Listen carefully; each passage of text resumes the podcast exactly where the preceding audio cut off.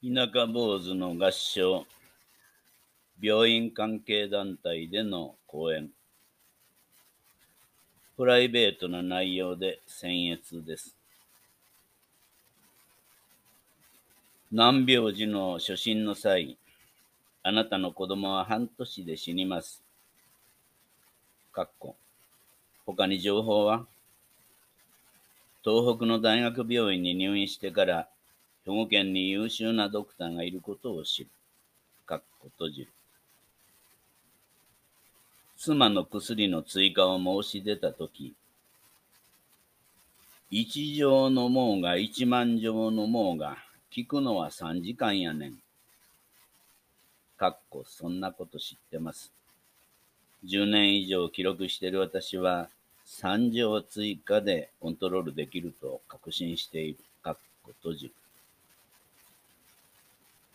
これは私が経験した医師から言われた言葉の一端です。患者や家族の不安を取り除くための情報の提供や、当事者に寄り添う言葉を発してくれませんでした。一方で、私が可能性脊椎炎で敗血症一歩手前で入院したとき、パーキンソン病の妻は肺炎で他の病院へ救急入院。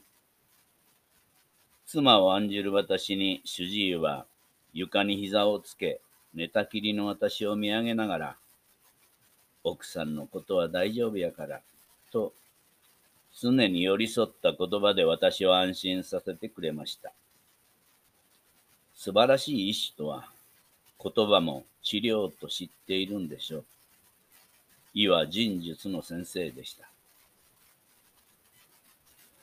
私が退院後、その主治医が私を訪ねてきて、9年前から癌を患っていた奥様が先日亡くなったと告白したんです。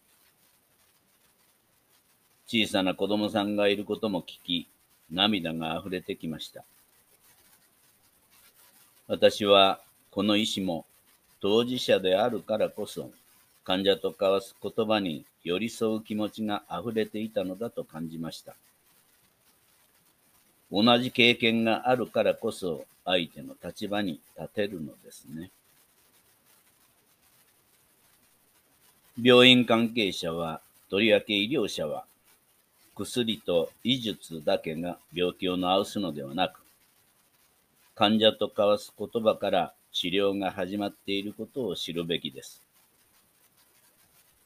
患者と交わす言葉が患者の治癒力を高めることを知るべきです。いくつかの実例を挙げながら、このようなお話をさせていただきました。合唱。